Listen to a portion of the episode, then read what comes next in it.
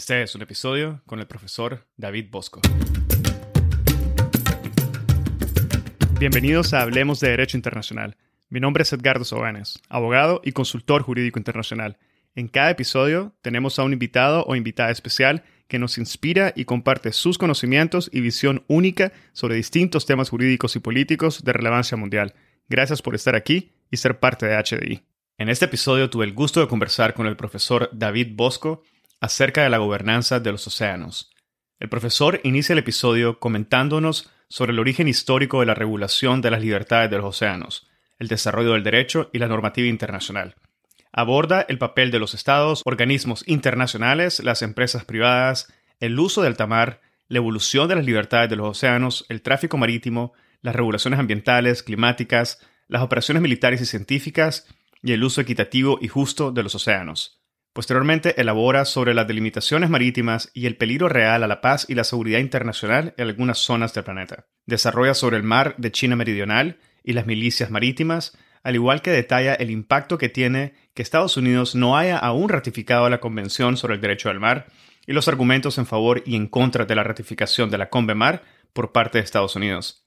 Finalmente nos habla sobre el Ártico, la minería de los fondos marinos, el Tratado sobre la Biodiversidad más allá de las áreas de jurisdicción nacional y el futuro de la gobernanza de los océanos. El profesor David Bosco es profesor de estudios internacionales en Indiana University. Es el autor de distintos libros que incluyen temas del Consejo de Seguridad de la ONU, la Corte Penal Internacional y su reciente publicación The Poseidon Project, The Struggle to Govern the World's Oceans, que es el objeto de este podcast y del cual estamos dejando un link en la descripción del episodio. El profesor Bosco ha sido además editor senior de la revista Foreign Policy y trabajó con refugiados en Bosnia de la posguerra. Es graduado de Harvard Law School y Cambridge University. Espero que disfruten de este episodio, lo compartan en sus redes sociales y con quienes consideren podrían beneficiarse del contenido. Esta es la forma más fácil de fomentar el proceso de diseminación y difusión de temas de derecho internacional. Sigan al podcast en Spotify, Google Podcast, Apple Podcast, YouTube o cualquier otra plataforma que utilicen. Recuerden que pueden adquirir su membresía en la sección de contenido premium en nuestra página web en www.hablemosdi.com o en el link de membresía que está indicado en la descripción de cada uno de los episodios. Y así obtendrán acceso a episodios premium, acceso anticipado a los episodios generales, acceso a contenido adicional exclusivo, acceso completo a las gotas de jurisprudencia internacional y acceso a la sala de conversación de Hablemos de Derecho Internacional, el primer espacio virtual único y consolidado para networking de la comunidad global de hispanohablantes oyentes del podcast. Ahora, empecemos. Bienvenido al podcast, profesor David Bosco. Es un gran gusto poderlo tener en esta tarde. Bienvenido, doctor. Gracias, gracias por la oportunidad. No, gracias por estar aquí, profesor. Hoy vamos a conversar en base a su reciente libro titulado El Proyecto Poseidón, la lucha por gobernar los océanos del mundo. Me gustaría iniciar, profesor, preguntándole sobre el título de su libro. ¿Por qué lucha? Lucha por gobernar. ¿Lucha entre quiénes? ¿Y cómo esta lucha se relaciona y ha moldeado lo que es el origen histórico de la regulación de las libertades de los océanos? ¿Podría compartir un poco sobre esos puntos? Eh, bueno, primero quisiera eh, agradecer la oportunidad de hablar hice investigaciones durante seis años y es un placer finalmente poder conversar sobre el libro, el libro completo y publicado. Em, su pregunta es, muy interesante. En inglés, el subtítulo es The Struggle por gobernar los océanos, lo que tiene, tiene un sentido un poco distinto. Eh, struggle no implica necesariamente la violencia, pero no cabe duda que la violencia y la amenaza de violencia sean parte de la historia y del presente de este tema. El libro habla, por ejemplo, de varias confrontaciones entre gobiernos sobre los derechos de usar el océano. Un ejemplo importante por supuesto, es el famoso conflicto entre los holandeses y los portugueses en los principios del siglo XVII sobre el derecho de usar el Océano Índico. En aquel tiempo los portugueses querían mantener afuera a otros países para que pudieran tener un monopolio de comercio en la zona. Y los holandeses decidieron contestar el reclamo portugués con fuerza. Y yo hablo mucho sobre este, este confrontación en el libro. Eh, durante los siglos XVIII y XIX había muchos conflictos y mucha fricción diplomática sobre el derecho de usar los océanos para comercio y en particular cuando los, los países que se encontraban en una situación de guerra pudieran interferir con buques comerciales. Eh, por ejemplo, Gran Bretaña, entre Gran Bretaña y Francia eh, y otros países. Y hoy día, eh, por supuesto, en el mar de China Meridional, y creo que vamos a tener la oportunidad de hablar más sobre esta situación, pero hay desacuerdos sobre el uso del océano y estas fricciones podrían eh, terminar en conflicto. Eh, también eh, hemos tenido una situación peligrosa en el Mar Negro y el Mar de Azov, donde Rusia ha impuesto varias restricciones en el uso de la zona conectadas con la fricción con Ucrania. pero es importante reconocer que la lucha de gobernar el océano o el esfuerzo para gobernar el océano ocurre también en formas más pacíficas. Em, por ejemplo, en la ONU actualmente hay un debate muy complejo sobre nuevas reglas para el uso del alta mar. Y en Jamaica, em, sin mucha atención pública, hay debate y discusión sobre cómo crear reglas ah, para la minería de los fondos marinos. Y yo diría eh, personalmente que la lucha más importante en este momento es a través de la diplomacia y negociaciones em, para construir mecanismos internacionales de de gobernanza efectiva.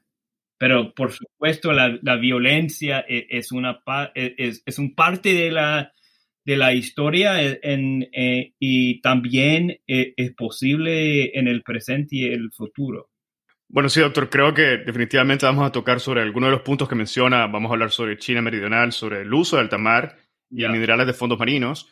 Pero quizás antes de entrar a estos temas, sería tal vez recomendable que nos comentara un poco el detalle sobre el desarrollo del derecho y la normativa internacional existente que se relaciona a la gobernanza de los océanos para poder ponernos quizás en un contexto antes de entrar en el fondo de la materia. Sí, y para mí, para mí el libro es una oportunidad de proveer este contexto al público, porque a veces yo tengo la sensación de que hay conversaciones entre expertos eh, y abogados sobre el derecho del mar, pero estas conversaciones son muy especializadas y muchas veces sin el contexto histórico. Em, y yo diría que un tema central en la historia del uso de los océanos ha sido si los océanos deben ser controlados por los gobiernos del mundo o si los océanos deben estar básicamente fuera del control de los gobiernos y disponibles para el uso de todo el mundo. Em, y en este sentido, efectivamente, la, la pregunta es la siguiente. ¿Es posible para un gobierno ser el dueño del océano o una parte grande del océano cómo los gobiernos son dueños de la tierra. Y la respuesta más importante eh, a esta pregunta históricamente fue publicada por el abogado holandés Hugo Grotius em, en 1609 eh, en la forma de un folleto, eh, un folleto no firmado em, que se llamaba Mare Liberum. Y Grotius hizo el argumento que el mar, por su naturaleza, debe ser libre y que todo el mundo tiene el derecho de usarlo. Cabe mencionar que Grotius fue em, pagado por, eh, por, la empresa eh, en Holanda em, para, para, para, escribir eh, este folleto. Pero él basó su argumento en algunas calidades del océano. es fluido, es difícil de controlar, es difícil de dibujar líneas o fronteras en el océano. Y, esto es importante eh, ahora. Al juicio de Grotius, los recursos del océano son inagotables. Y esta idea de Grotius, la libertad del mar, eh, ha sido muy poderosa y durante siglos ha sido, por supuesto, una parte muy central del derecho del mar. Pero a mi juicio, la idea es cuestionada en muchas formas en el mundo moderno. No está claro que el razonamiento de Grotius tenga validez en el mundo actual, en el cual los gobiernos y las empresas eh, pueden controlar partes del océano. Eh, es posible, gracias a la tecnología, saber eh, exactamente dónde está en el océano. Um, y también nos hemos dado cuenta de que los recursos marinos se pueden agotar. Uh, y por eso no está claro que um, los argumentos de Grotius tienen validez hoy día. Bueno, entiendo, profesor, que usted considera que las libertades de los océanos ya no existen, al menos no de la forma en que fue concebido inicialmente, definitivamente no en la forma que fue concebida por Grotius y además aplicada durante los últimos siglos. En este sentido, ¿podría clarificarnos qué significado tienen las libertades de los océanos hoy en día en el siglo XXI, donde, como mencionaba, el tráfico marítimo en gran medida es ejecutado por empresas privadas, donde los recursos cada vez están más controlados y regulados, Mm. donde consideraciones de otra índole, por ejemplo, ambientales o climáticas, tienen una influencia muy importante en lo que es el desarrollo normativo, y además donde las zonas marítimas de los estados cada vez son más extensas y donde las operaciones militares y científicas incluso se encuentran cada vez más limitadas o reguladas por organismos multilaterales. ¿Qué queda de esas libertades en este escenario que nos mencionó y qué beneficio o perjuicios traen consigo estas nuevas regulaciones? Mi argumento central es que la libertad del mar eh, lo ideal para, para Grotius está en el proceso de ser reemplazado por algo diferente. Em, y es, un es un proceso, eh, no es un hecho, pero em, y estamos hablando de hechos en muchos diferentes sectores. Em, esto, este proceso no ha sido súbito eh, y hay muchos diferentes elementos. por ejemplo, durante las guerras mundiales del siglo XX, eh, habían bloqueos y tácticas eh, que impidieron el comercio marítimo fuertemente y mucho más amplias que en, conflictos anteriores.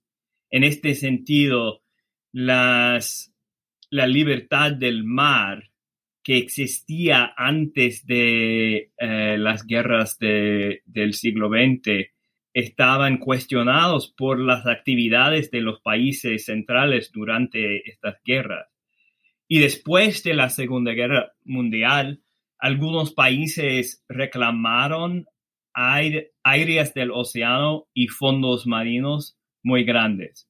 Eh, de hecho, los Estados Unidos inició este proceso con la política marítima que se hizo público bajo la administración de Harry Truman. Los Estados Unidos reclamó unilateralmente la plataforma continental y eh, muchos otros países respondieron con sus propios reclamos marinos, algunos mucho más amplios que, el de los Estados Unidos. y América Latina eh, fue muy importante. Y, muchos países en América Latina reclamaron eh, mares territoriales de, larga distancia em, eh, después de las proclamaciones del gobierno de Truman.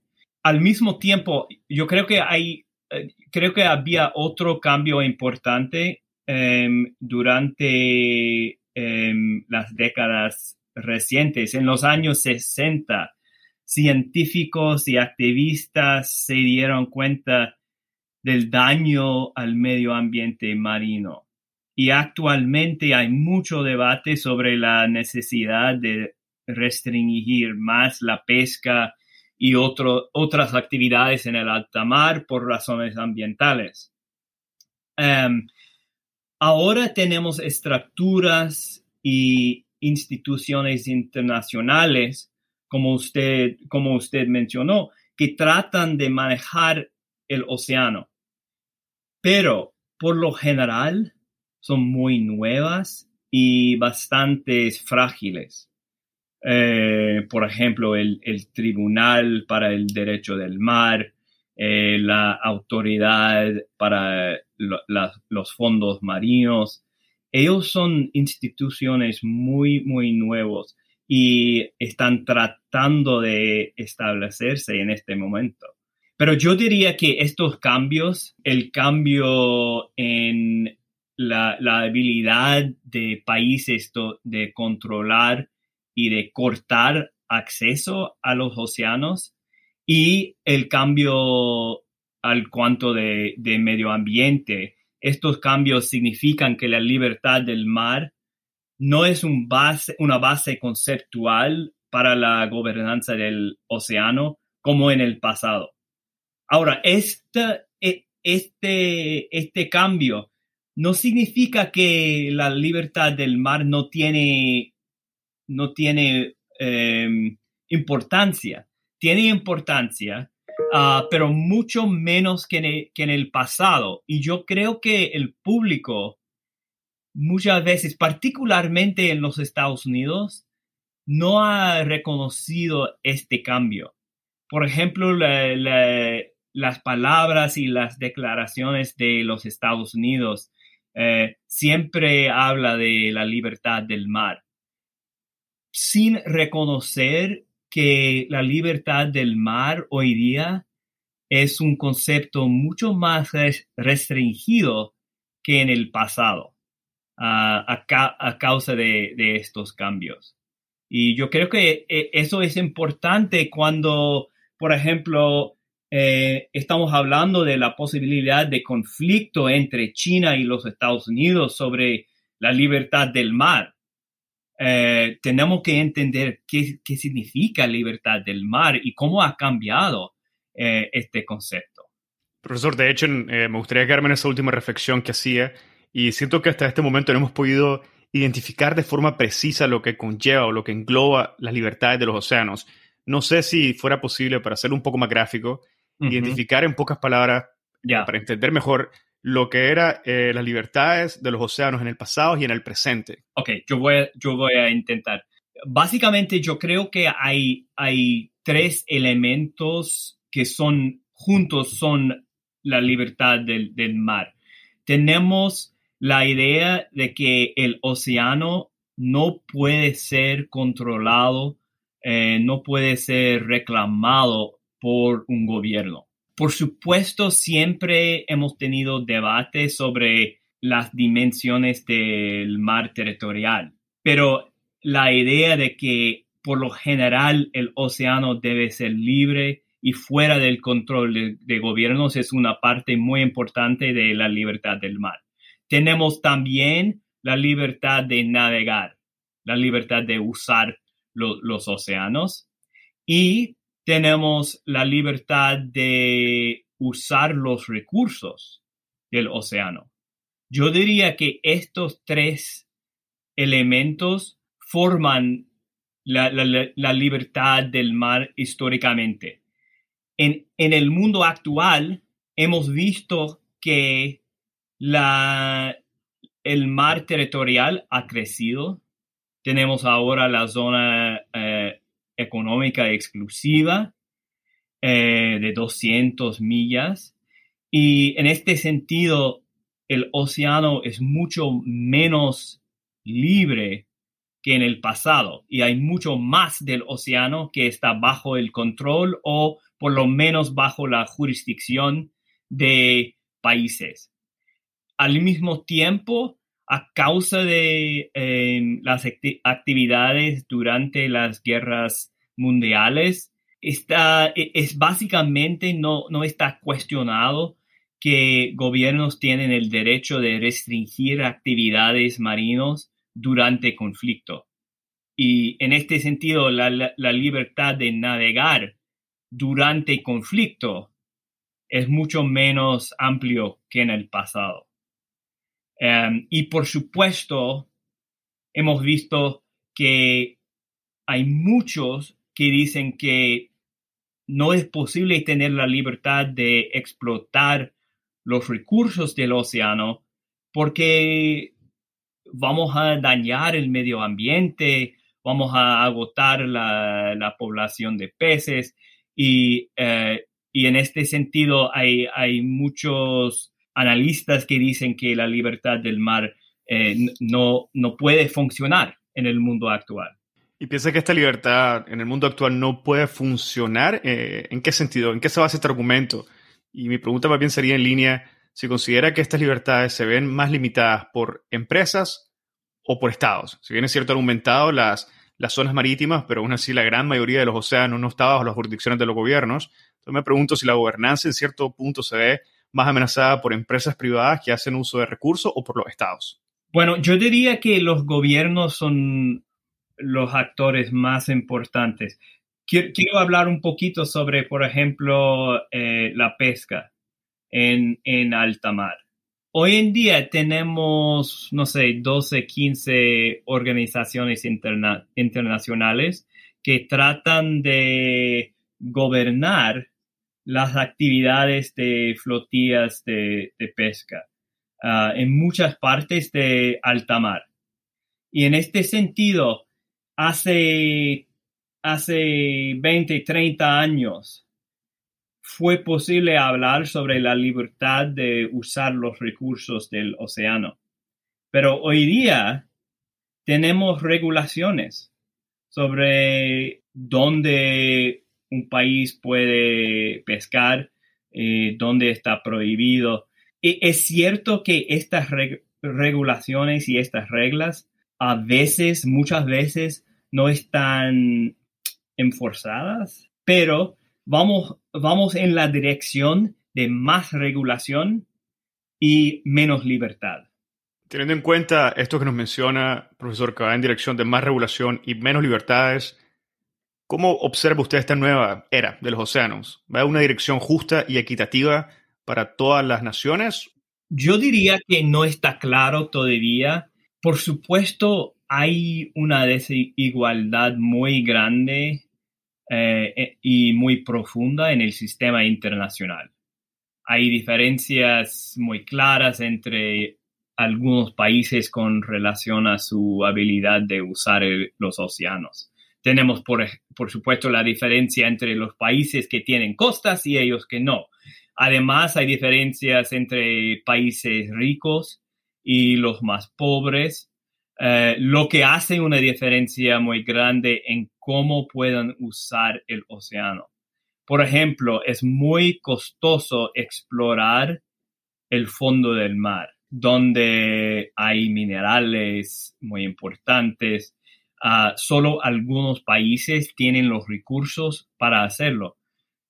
Y hay muchos países que no tienen, por ejemplo, una flotilla, flotilla de buques para pescar en todas partes del mundo. El derecho internacional y las organizaciones internacionales sobre los océanos intentan lidiar con las desigualdades en algunos respectos, por ejemplo, habrá una estructura diseñada para hacer que la minería marítima beneficie toda la comunidad internacional. Y la idea es que las ganancias de esta minería se distribuyera a todos los países. Pero esta estructura, que es parte de, o la idea es que va a ser parte de la autoridad internacional de los fondos marinos, todavía no, no funciona. Y está por verse si vaya a funcionar. Y por eso es, posible imaginar un mundo eh, en lo cual la gobernanza de los océanos es más justo en el futuro. Es posible imaginarlo. Si el mundo fortalece las instituciones internacionales, eh, un mundo más justo es posible. Pero si el marco legal que tenemos hoy día no funcione o está funcionando mal, hay otra posibilidad que los países grandes y poderosos van a expandir su control marítimo. Y esto, a mi juicio, producirá un mundo menos justo. Y por eso yo diría que estamos en un punto importante cuando las presiones sobre el sistema está creciendo. Pero tenemos muchas, bueno, yo, yo diría que tenemos dos opciones, básicamente. Tenemos la opción de más internacionalización de los océanos y tenemos la opción de más nacionalización de los océanos. Y yo creo que hay, puede ver, se puede ver evidencia de los dos en el mundo. Por ejemplo, en eh, el mar de China Meridional eh, hay nacionalización en algún sentido, pero tenemos estas instituciones internacionales y están funcionando más o menos y por eso yo diría que estamos en un momento importante. Bueno, profesor, si me permite con eso, quisiera pasar a otro tema, que serían las delimitaciones marítimas. Ok. ¿Considera usted que existen zonas marítimas que no hayan sido delimitadas al día de hoy y cuya falta de delimitación podría poner en peligro real, peligro real, lo que es la paz y la seguridad internacional? Yo creo que hay áreas donde el proceso de delimitación está por cumplirse. Eh, por ejemplo, en el Océano Ártico hay varios países que reclaman partes muy grandes del fondo marino. Y hay otras zonas en diferentes partes del mundo donde hay desacuerdos sobre el proceso de, limitación. Por ejemplo, en el mar Mediterráneo, entre Grecia y Turquía. Em, pero sin duda, como he mencionado, la zona más peligrosa es el mar del China Meridional, donde el gobierno de China reclama derechos marítimos con los que muchos otros países no están de acuerdo. Y básicamente no ha habido un proceso de, limitación de zonas marítimas eh, en, en, en, esta área. Y sí es, una, sí es una situación peligrosa porque a veces hay contacto o enfrentamientos entre los buques de varios países. Por ejemplo, hemos visto recién contacto entre buques de China y Indonesia sobre el derecho de participar en pesca. otra situación peligrosa es entre China y las Filipinas. Y en 2012, por supuesto, había un enfrentamiento que duró algunas semanas sobre el control de eh, Scarborough Shoal. y, pero al mismo tiempo es importante reconocer que hemos tenido éxito en el proceso de, limitación en muchas partes del mundo. Hay, han habido negociaciones bilaterales, trilaterales entre países y por eso es posible. Y el proceso de, limitación no es un fracaso, diría, um, pero hay hay algunos espacios donde el proceso em, eh, no está completo o eh, está empezando ahora. Sí, quisiera que nos quedáramos un segundo en el mar de China meridional y quisiera preguntarle dos cosas. Primero, ¿cuáles piensa que han sido las consecuencias prácticas del laudo arbitral en el arbitraje precisamente que mencionaba entre Filipinas contra China? ¿Cuáles han sido las consecuencias prácticas para estas dos naciones? Y segundo, de forma un tanto más general, ¿cuál cree que fue el impacto de este laudo y si es que hubo uno en los otros países con un interés jurídico inmediato en el mar de China Meridional también? Desde el, eh, el inicio del caso, eh, este caso entre Filipinas y China, el gobierno de China se ha opuesto al proceso de arbitraje y ha rechazado duramente la jurisdicción del tribunal y el laudo del tribunal. Y no hay mucha evidencia que yo he visto, por lo menos, que China ha cambiado su comportamiento a causa de la decisión legal. Y en este sentido es una, es una realidad un poco pesimista. Pero lo que hemos visto es un proceso de apoyo creciente, eh, digamos, para el laudo. Muchos gobiernos en la región que se quedaron callados en 2016, cuando el laudo fue publicado, eh, ahora están vocalizando y manifestando su apoyo con la decisión hacia China. Eh, y este cambio puede ser importante a largo plazo. Eh, es frustrante para las Filipinas que el laudo no ha cambiado, no ha cambiado eh, el, comportamiento, el comportamiento de China, pero tenemos que reconocer que puede ser un proceso muy largo. En el, en el libro me refiero a una entrevista que una periodista filipina hizo con el abogado filipino, em, quien fue el, líder del movimiento de enjuiciar a China. Y este abogado dijo básicamente que el proceso de cambiar la política marítima de China puede ser la tarea de muchas generaciones. Y los eventos recientes pueden verse como una, un señal, una, una, eh, muestra de, de, su juicio claro, que estamos hablando de un proceso eh, muy largo. Y una posibilidad, y yo tengo en la, en la última, en el último capítulo del libro, yo hablo un poco sobre esta posibilidad, que la política marítima de China cambie tal como su, poder marítimo crece. En este momento, China tiene la perspectiva de un poder regional, a mi juicio, y por eso está interesada en controlar zonas del océano alrededor del país. Pero si China se convierte en una potencia mundial, con una armada que opera en todas partes del océano con frecuencia. Es muy posible que el punto de vista de China vaya a cambiar.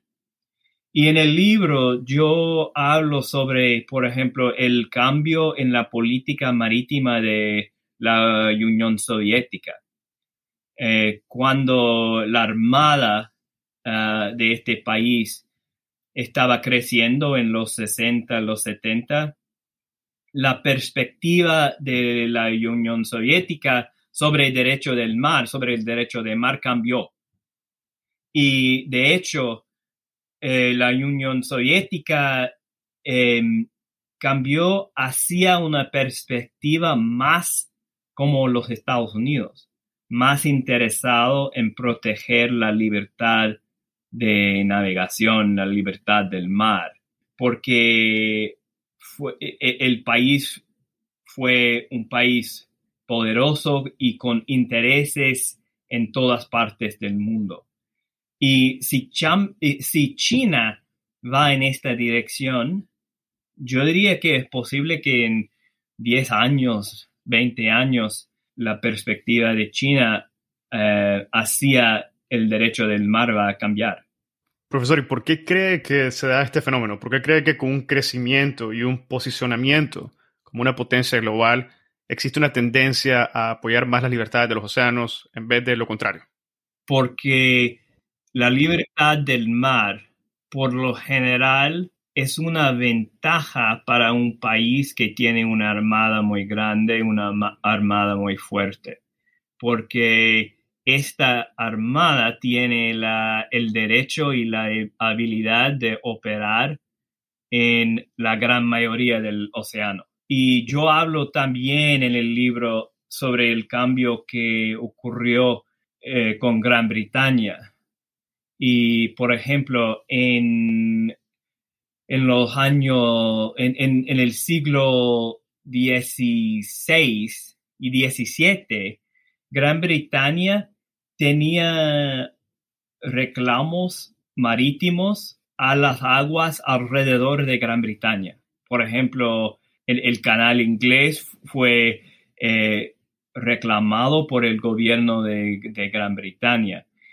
Pero en el siglo XVIII y XIX, cuando Gran Bretaña eh, se hizo el poder eh, marítimo más importante en el mundo, el gobierno decidió dejar al lado estos reclamos para avanzar la idea de la libertad del mar. Y, por eso hemos visto este proceso de cambio ah, muchas veces en el pasado. Bueno, muchas gracias, profesor, por darnos esa aclaración.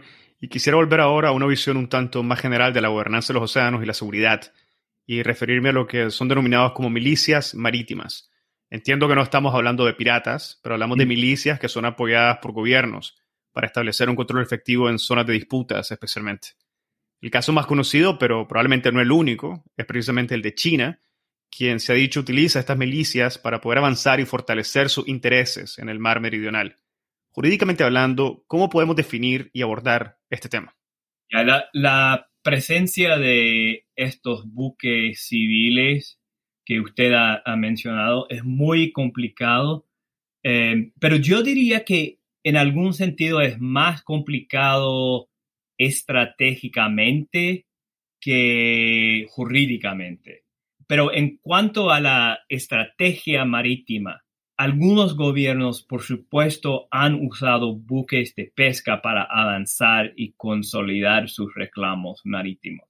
Un, ejemplo importante es las, uh, las islas Senkakus, y yo empiezo el libro hablando de eh, estas islas y han llegado recientemente flotillas de buques de pesca de China eh, para reclamar o dar una muestra de los intereses de China en estas islas.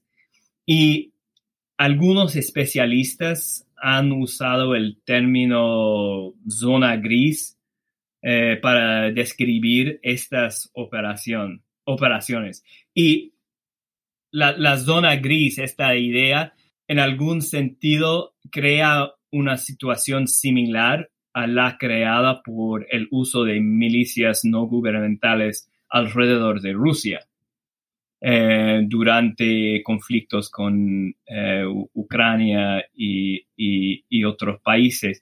Em, para buques militares y para gobiernos, siempre es difícil saber cómo reaccionar cuando buques civiles son usados como milicias, efectivamente. El gobierno de Japón, por ejemplo, ha tenido que enfrentar este problema cerca de las islas Senkakus y los japoneses y la Armada, la Guardia Civil, han usado tácticas incluyendo cañones de agua para confrontarlos. Pero e, es una situación muy, muy complicada y muy delicada. Jurídicamente, yo diría que la pregunta central es si estos buques pueden verse como agentes del gobierno, eh, básicamente. Si ellos son agentes del gobierno, pueden decir que el gobierno tiene la culpa para sus actividades.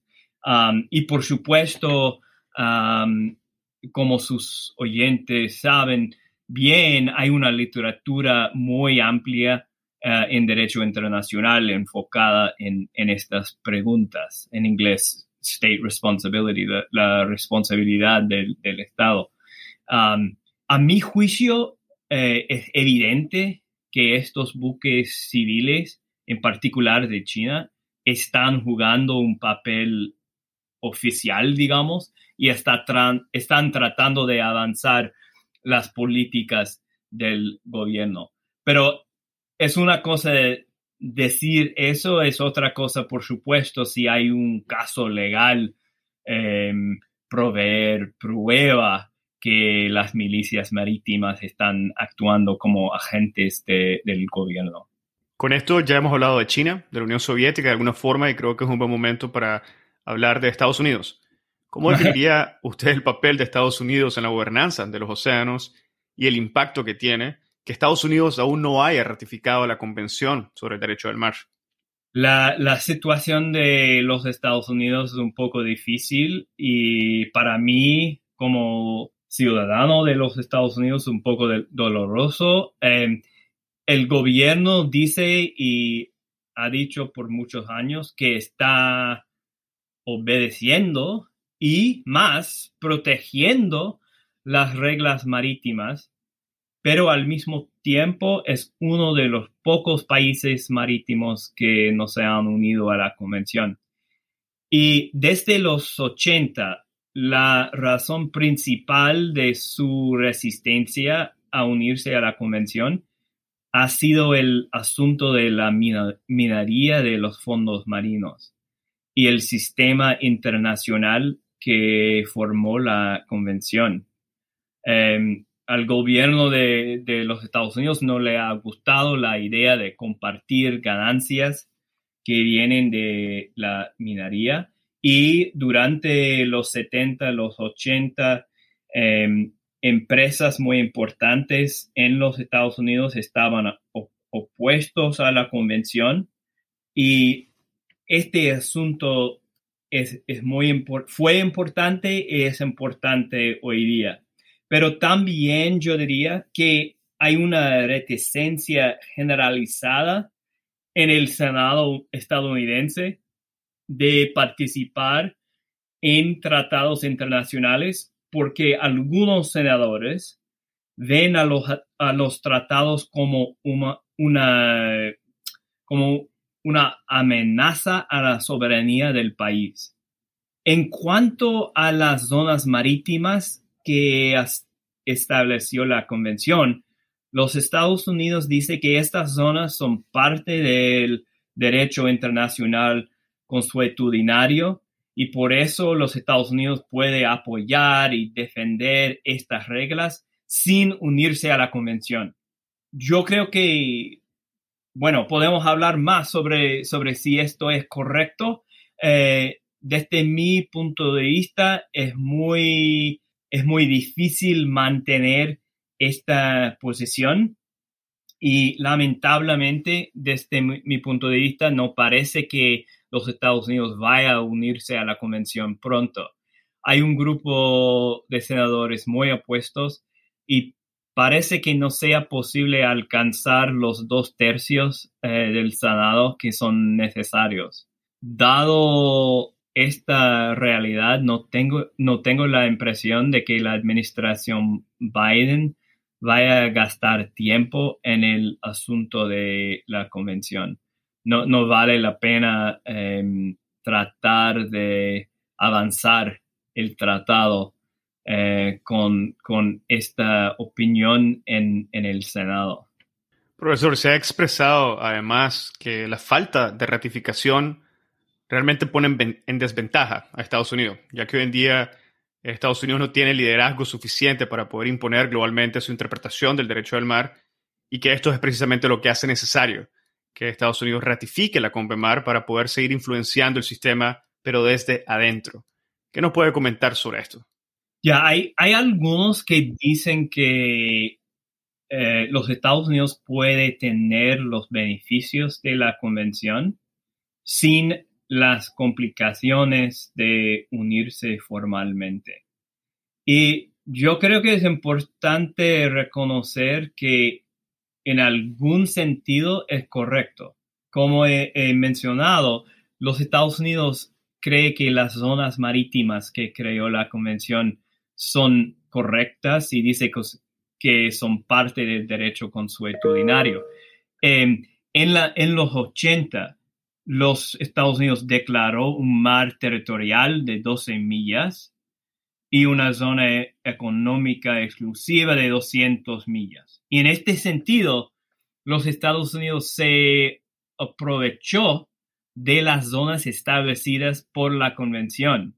Pero la, ausencia de la potencia marítima principal es importante. Por ejemplo, en las instituciones y organizaciones que creó la, la, convención, no hay participación de los Estados Unidos, no hay jueces estadounidenses en el Tribunal para el Derecho del Mar. Hay un, juez de, China, hay un juez de muchos otros países, pero no hay un juez estadounidense. Y esta ausencia puede perjudicar a los Estados Unidos porque el tribunal está interpretando frecuentemente eh, algunas provisiones importantes de la convención.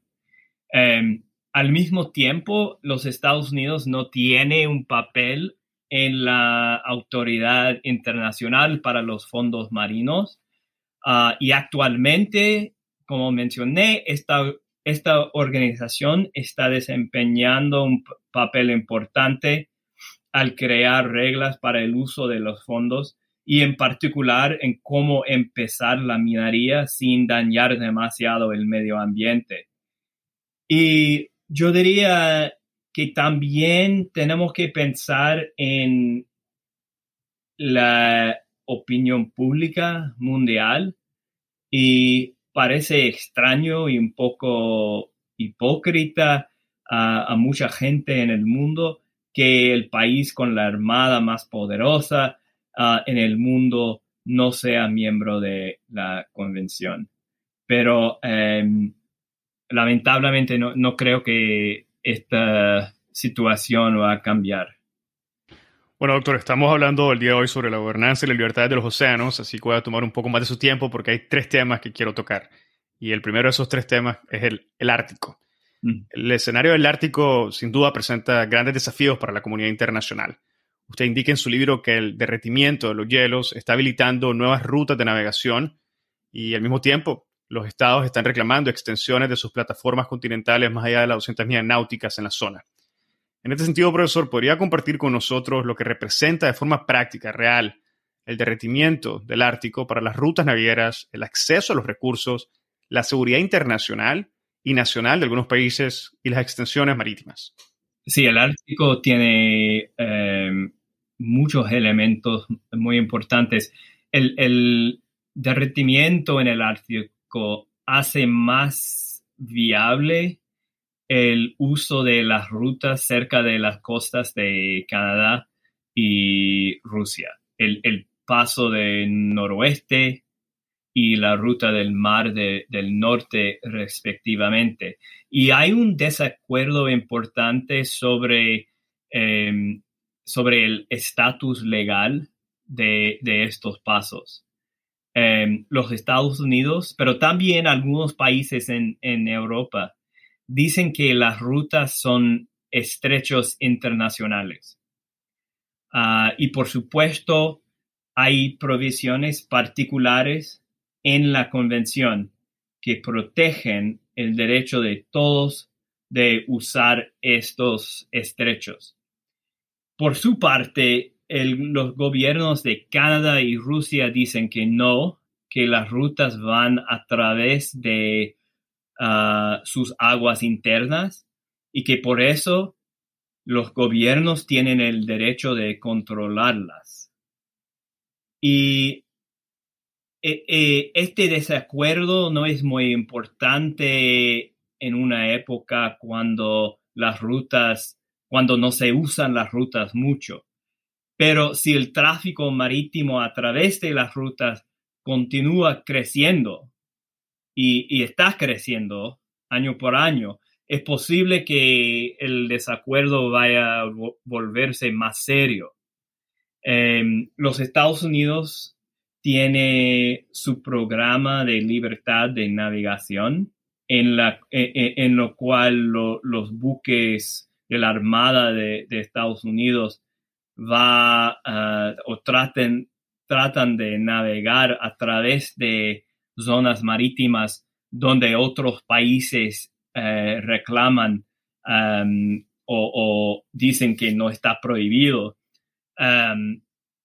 Y si hay una operación de libertad de navegación en el Ártico, podría producir una confrontación.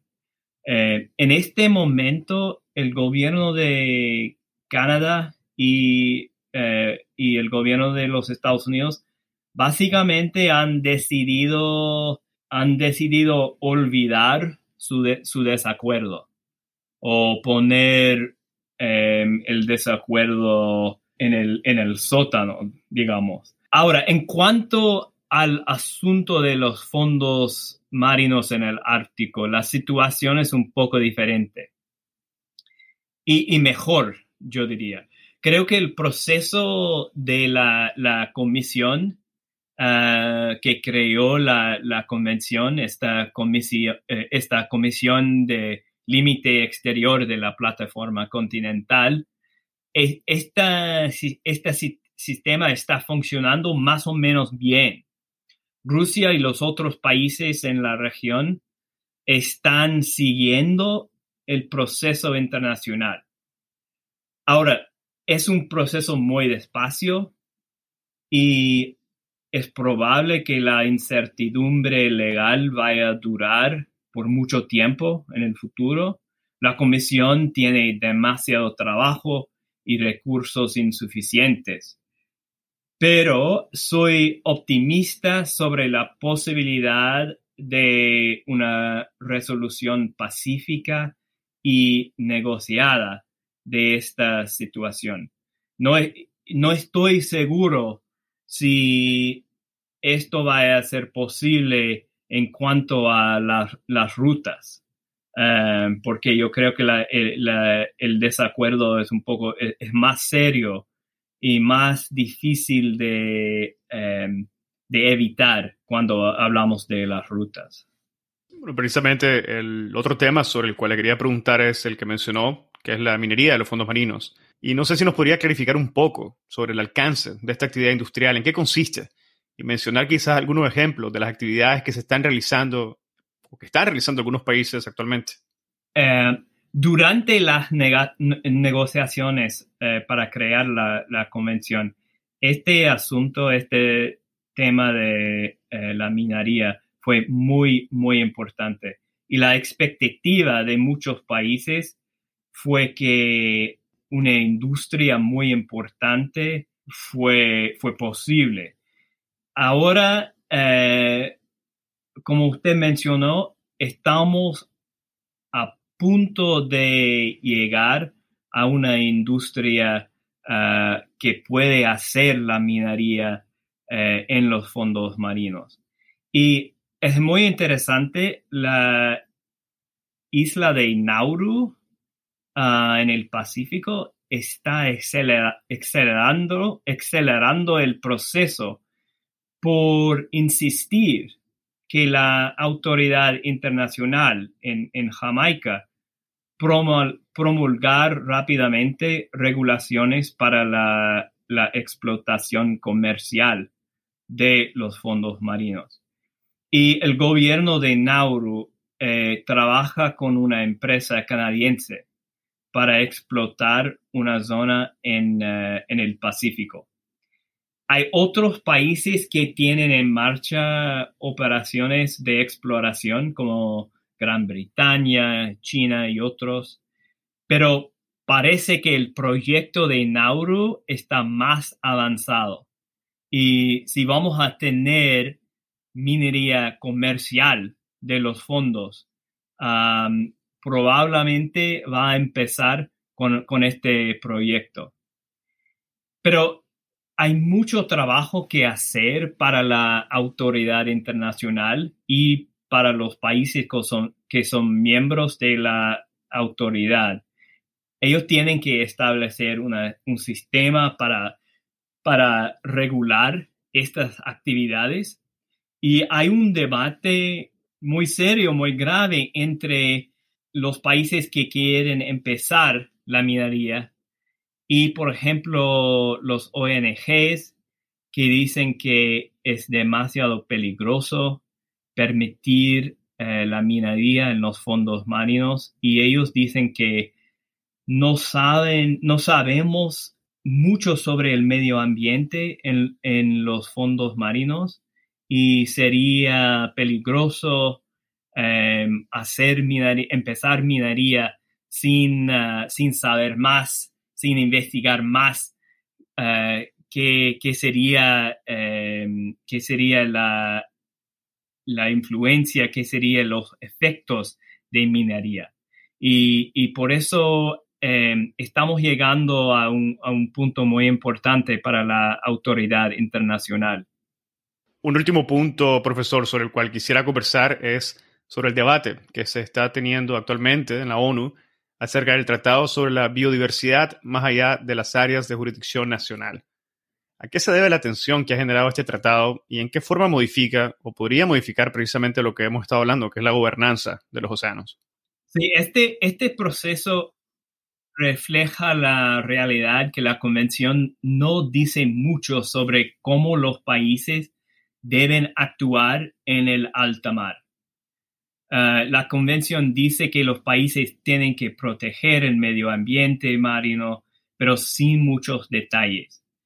Y la falta de regulación internacional ha creado presión para negociar, para construir un nuevo mecanismo internacional.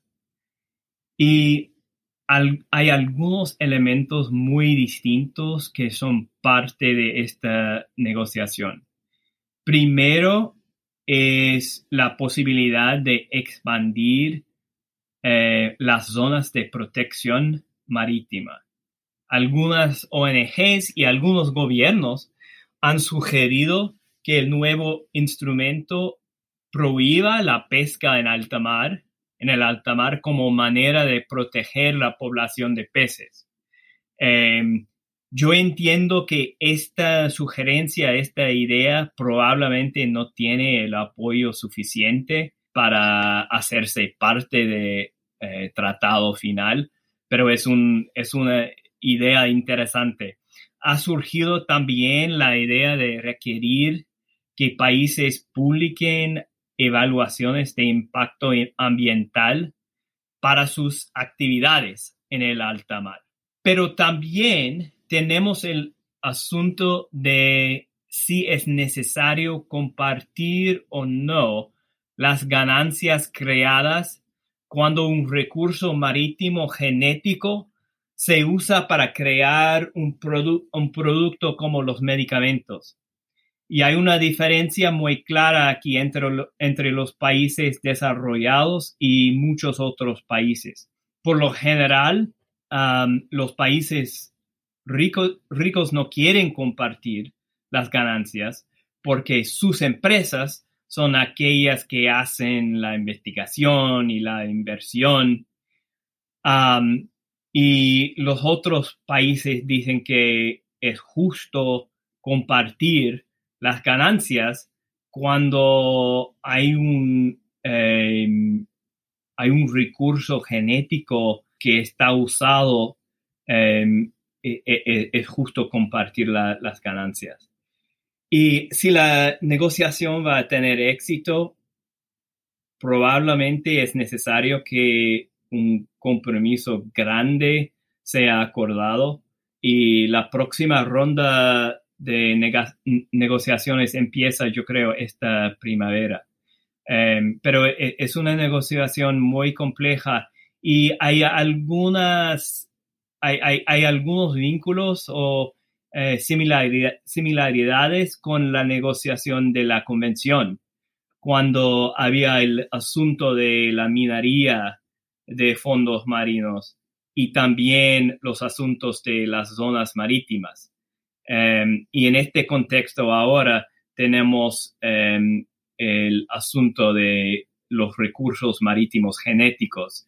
Ah, pero en, los dos casos hay la idea de compartir las ganancias. pero pero es, es un asunto muy difícil y vamos a ver qué ocurre. ¿Pudiera quizás explicar un poco en qué consiste esto de compartir las ganancias para aquellos que no están familiarizados con el proceso y el mecanismo? Yo, yo diría que en el contexto de la minería de los fondos marinos, la idea es que si hay una empresa que hace minería en los fondos marinos, hay una parte de las ganancias que van a la autoridad internacional. Y la autoridad internacional puede compartirlas con el resto del mundo. Pero no es muy claro cómo esto va a funcionar. Y yo creo que en el contexto de los recursos genéticos, la, idea sería lo, lo mismo, que cualquier país que usa un recurso genético em, tiene que compartir las ganancias eh, a través de un sistema de, bueno, en inglés, royalties. Bueno, profesor, muchísimas gracias por su tiempo. Me gustaría finalizar sí, pidiéndole que comparta sus reflexiones generales sobre el análisis de su libro, que nos comparta lo que considera será más importante y relevante en el futuro cercano acerca de la gobernanza de los océanos. Y quizás, ¿por qué no?, preguntarle quién considera usted que será el Poseidón con el tridente del siglo XXI. Bueno, eh, gracias a ustedes. Espero que por lo menos el libro les haya proporcionado a los lectores una perspectiva histórica para entender mejor los asuntos marítimos actuales. Y como he mencionado, a veces yo creo que es frustrante eh, que los expertos em, están hablando entre, entre ellos sin hablar al público sobre estos asuntos y espero que el libro pueda hablar y informar al público general. Para mí la, pregunta más importante em, en el futuro es, si el compromiso em, legal el, sistema legal que el mundo tiene en la forma de la convención puede sobrevivir. Eh, como he mencionado, yo creo que hay múltiples presiones políticas, e, estratégicas y ambientales. y el libro no es un análisis de políticas actuales y en este sentido no ofrezco un plan concreto para el futuro, em, pero estoy seguro que el conocimiento de la historia ayudará a, producir políticas buenas. Yo diría en cuanto a, quién será el, Poseidon, yo creo que es importante que la comunidad internacional sea el, Poseidon y que tenemos que fortalecer y construir em, eh, estas instituciones, estas organizaciones para crear y para mantener un sistema de derecho eh, para los océanos. Bueno, profesor, ojalá que sus palabras tengan un eco y que la comunidad internacional sin duda sea la que tenga un provecho igualitario y equitativo de los océanos. Muchísimas gracias por su tiempo, profesor. No sé si tuviera algún comentario final antes de que demos por finalizado el episodio. No, eh, eh, estoy agradecido. Em, como he mencionado, fue, fue un, mucho trabajo eh, para, para em, concluir con el libro y ahora eh, eh, es un placer hablar eh, con, personas sobre las ideas y sobre la historia. Y no, gracias a usted. Bueno, muchísimas gracias y gracias por haber tenido la conversación en español. En la descripción del episodio estamos dejando un link a su libro para aquellos que quieran adquirirlo y entender de una forma más detallada toda la historia que conlleva lo que es la gobernanza de los océanos. Muchísimas gracias, profesor, por su tiempo. Ok, gracias. Con esto finaliza el episodio del día de hoy y esto fue una conversación con el profesor David Bosco. Si encontraste este episodio interesante, te invitamos a que lo compartas y nos sigas en Spotify, Apple Podcast, Google Podcast o cualquier otra plataforma que utilices para escuchar tu podcast Hablemos de Derecho Internacional, haciendo clic al botón de seguir o al botón de suscripción. Hasta la próxima.